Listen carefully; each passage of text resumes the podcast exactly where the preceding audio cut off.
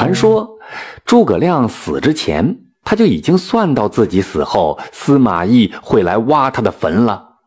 于是他在川蜀各地造了七十二座假坟，并在坟里埋上了用毒药水熬成的天书。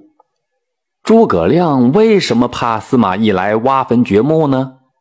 原来呀，他们之前呀代表两个国家的军队打过无数的仗。有一次，诸葛亮曾经火烧葫芦山谷，让司马懿父子困在了火海之中，差点连小命都没了。诸葛亮唱的《空城计》让司马懿一想起来就很伤心。哎，总之啊，两军对垒，司马懿那是吃尽了苦头。那个时候，司马懿只要听到“诸葛亮”三个字，那就头皮发麻。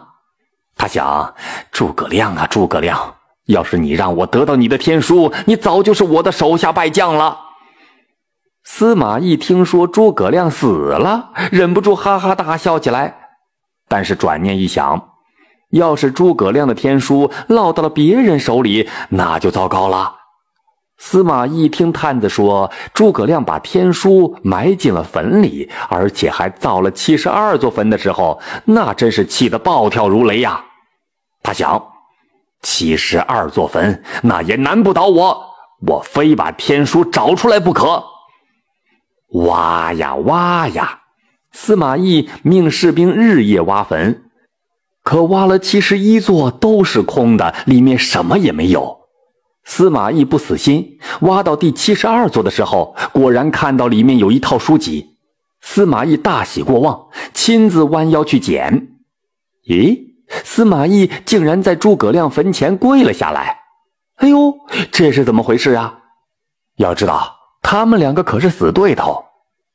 哦，原来坟前拜台下埋了吸铁石，这吸铁石牢牢吸住了司马懿的盔甲，让他不得不在坟前下跪。嘿，哎呀，司马懿呀，也顾不得自己的狼狈样子了，连忙打开天书看了起来。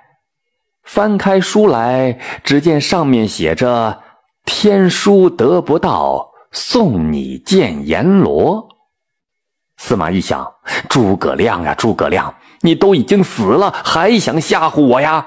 天书已经在我手里了，天下又有谁会是我的对手呢？他冷笑了一声，继续往后翻。哎，发现到最后的纸竟然粘在了一起。司马懿就舔了舔右手食指去翻，看到书上的字，那司马懿的肺都要气炸了。书上又是两行字：“生前不能擒司马，死后司马被我擒。”司马懿想，诸葛亮一定是不想让我看他的天书，才想出了这样的办法来气我。我可不能中了他的计。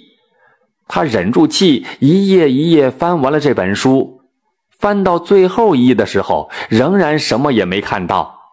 突然，他感到天旋地转。头好像要裂开了一样，司马懿知道这本书一定是被毒药水抹过了。他反复用舌头去舔手指来翻书页，这便中了毒啊！没过多久，司马懿就口吐白沫，昏倒在地。司马懿被人用解药救醒之后，也不再去找那部天书了。他知道这七十二座坟那都是假坟。天书是没有办法找到的。后人为了纪念诸葛亮，就在埋他的地方重新修了坟墓，也就是现在定军山下的武侯墓。